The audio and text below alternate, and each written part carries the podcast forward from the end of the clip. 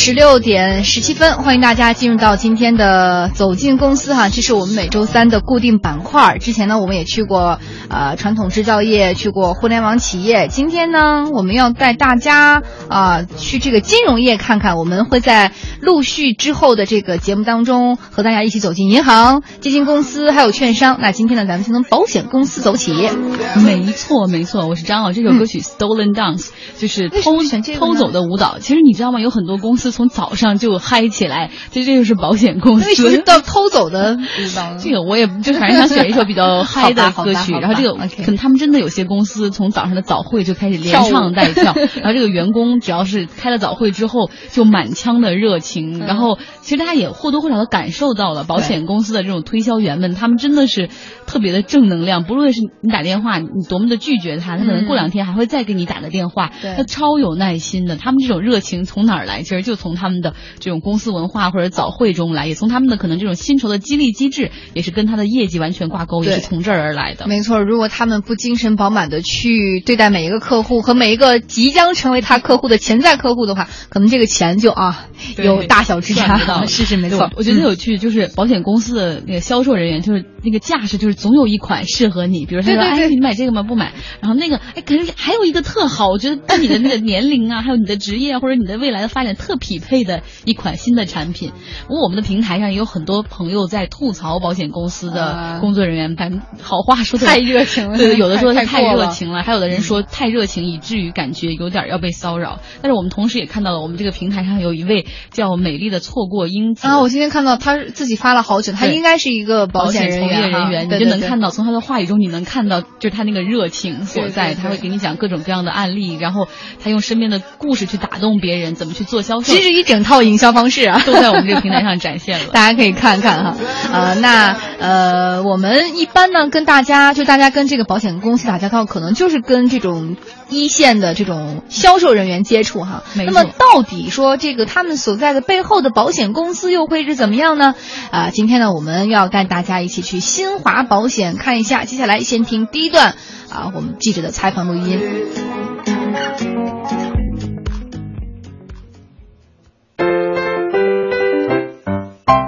今天呢，要带大家来走进金融行业，来到一家保险公司新华保险，带大家看一看保险公司财大气粗。新华保险办公楼也是位于长安街 CBD 商圈。好，给大家来介绍一下我今天的导游，新华保险公关部的张红霞，你好。你好。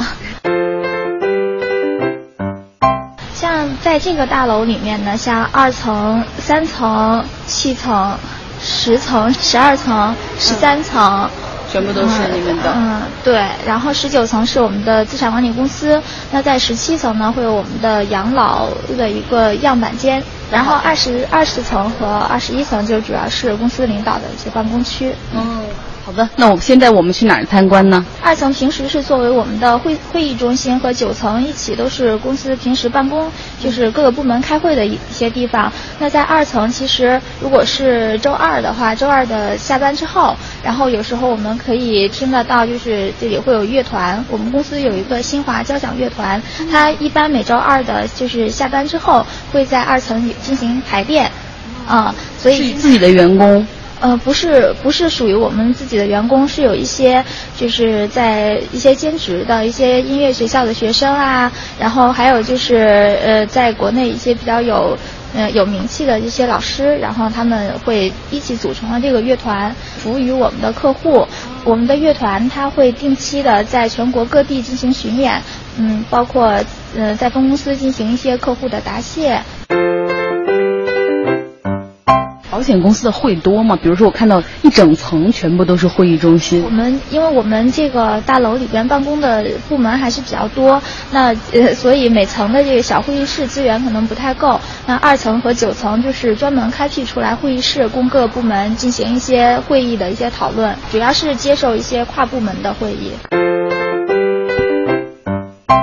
嗯，好，我们听出来这是奥姐的这个声音哈，奥姐去的新华保险。对嗯，，大家都知道他们的会特别多。刚才我们也反复在强调，就是早会和晨会，但是全员都要参加，而且出勤率会纳入绩效考核。我们赶紧听听他们非常有特点的早会。但是很遗憾，我去的时候他们没有让我赶上这个早会。你是因为去太晚了，他们一般早上八点半才就开始就。开始。另外，他们也不愿意让我参加，因为说就是有的时候会有点太太了解公司的情况，他们早上的通报会通报公司最新的一些讯息，那个时候就是毫无什么都会说，就可能有记者在也不方便，所以我们听听这个工作人员的这个陈述吧，好吧。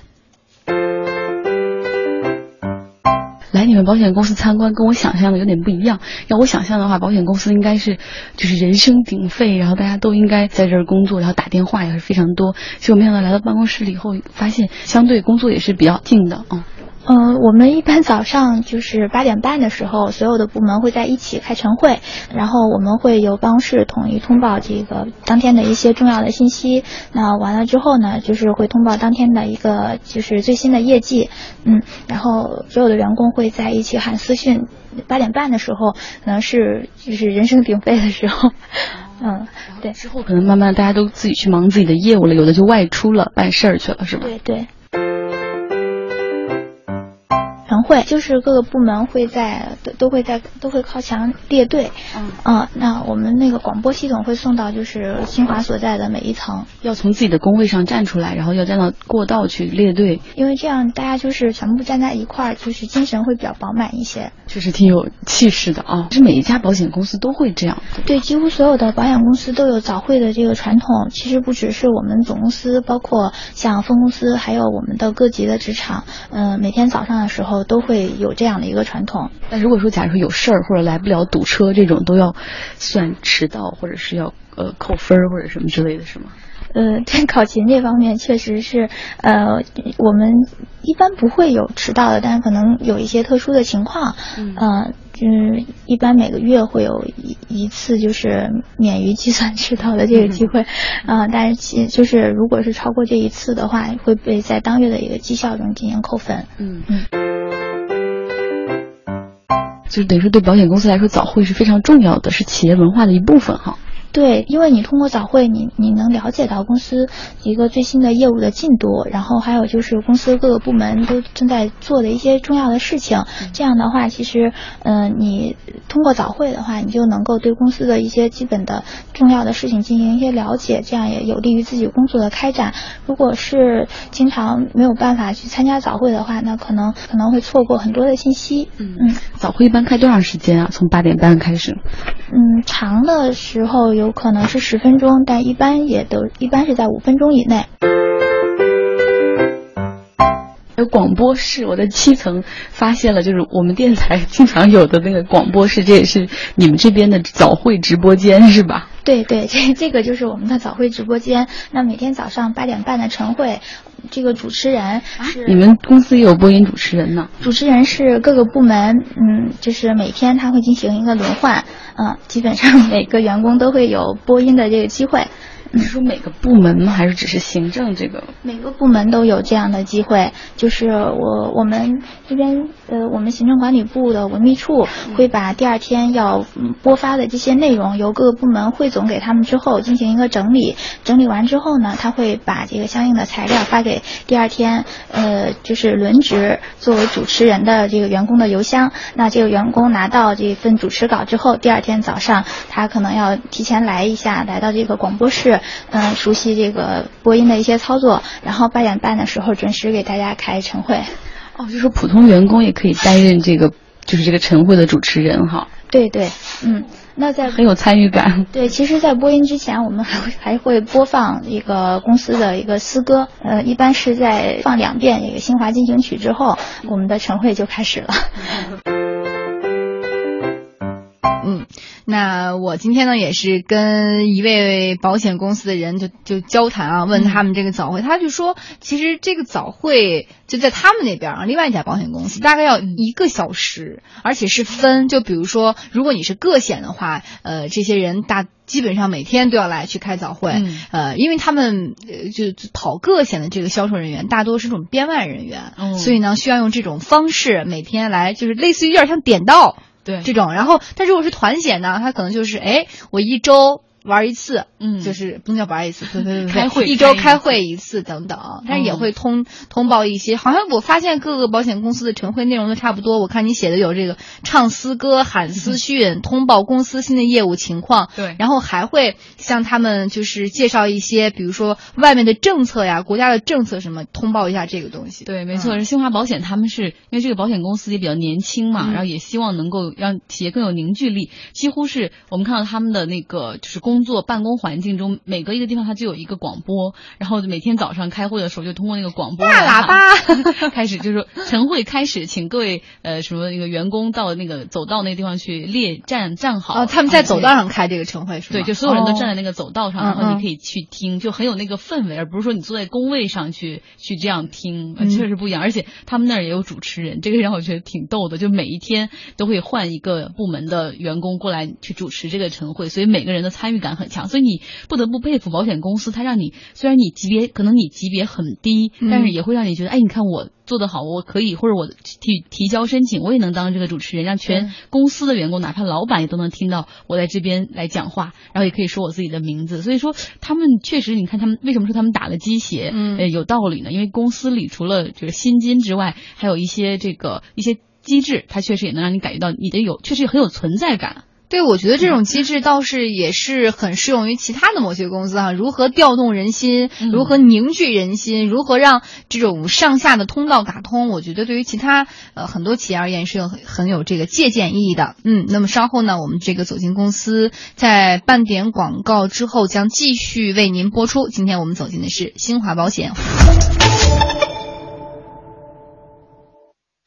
好的，北京时间十六点三十一分，欢迎大家继续回来到天下公司走进公司板块啊。今天我们走进的是这个呃金融行业的这一序列的第一站、啊，保险公司。嗯，相比其他金融行业，比如说银行啊或者基金公司，我觉得保险它更愿意让大家走进去去看，因为它就更想跟消费者拉近因。为有的时候大家会对保险有一点点的误解，所以哎，你这样打开哎，敞开大门让大家真正走进，可能以后会消除一些误会啊。对对对，呃，然后朋友刚才说了，说哎，说听说他们公司里还有广播轮换主持人，说好有参与感呢，看来也是感受到了哈。嗯，另外呢，还有朋友也是说说那个保险公司感觉看不懂他们的这个理赔书和这个保险的合同，也希望他们能够呃让这部分更加清晰一点。但是不太可能啊，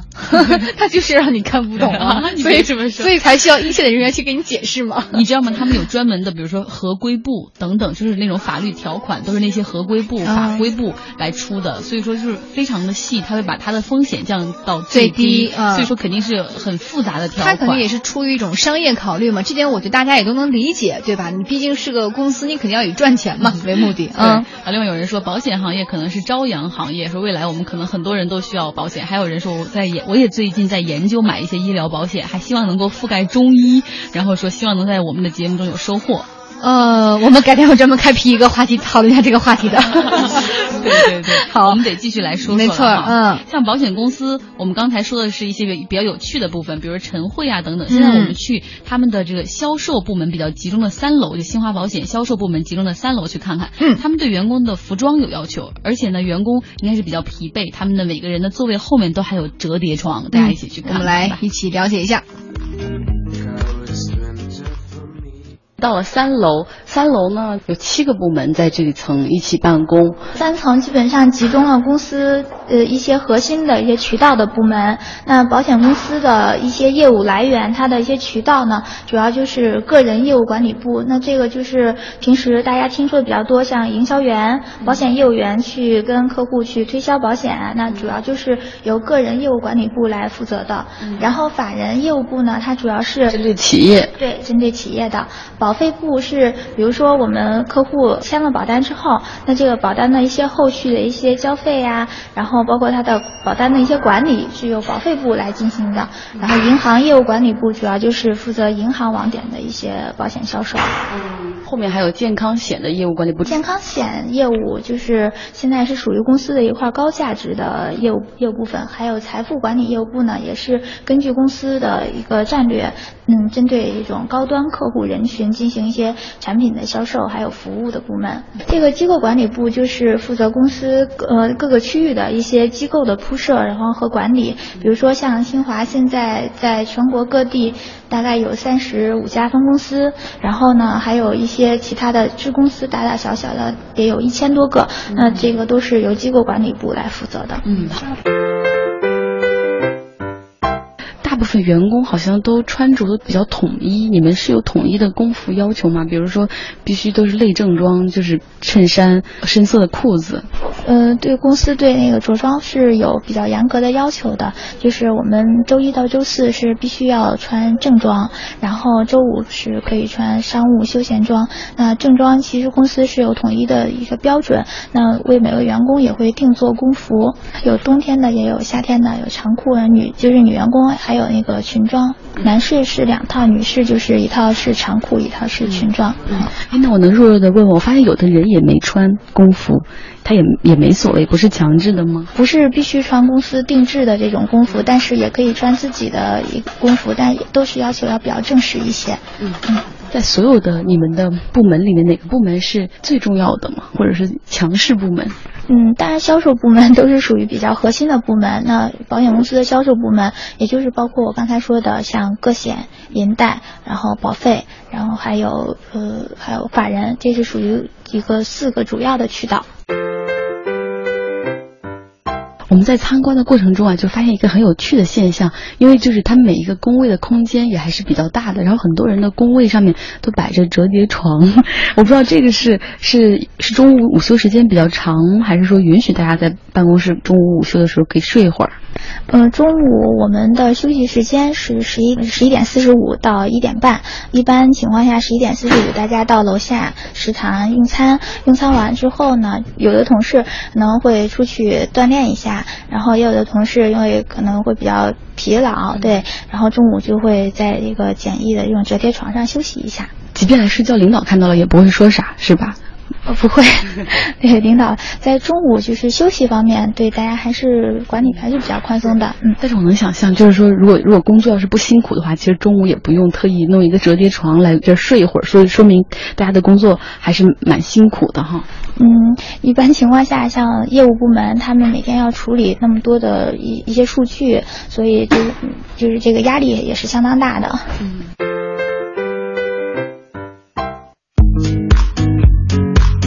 保险公司的同事们真的是工作很辛苦，嗯，因为你看他们有很多人是专门要和数字来打交道的。你看我们网上也有朋友在问，对，因为很多人都在问说精算师是怎么设计这个用户的公式啊？说然后业务人员是负责给给用户洗脑的。他说这就是保险公司。但是我想说的，这个精算师确实很牛，大家都知道。你见到了吗？那天去的时候，我见到了，就看起来很普通，但是基本上每个人都是低头的，在呃，就是在在在算或者在电脑上去打一些公式，我都。看不太懂，有的是在弄一些数学模型来算这种保费的边界和它这种风险的这种值啊什么之类的。嗯嗯。我还特意问了一下哈，他有他们你知道吗？就是精算师的收入年薪至少也是五十万到一百万。哇塞，高薪呢！对，然后我以前以为就是精算师的年纪应该比较大了，但实际上去看不是，也都是三十多岁或者二十多岁，看起来都还蛮年轻。因为他们算是保险公司的核心人员了，对吧？是他们，比如说从事保险产品的设计、保费费率的这个计算，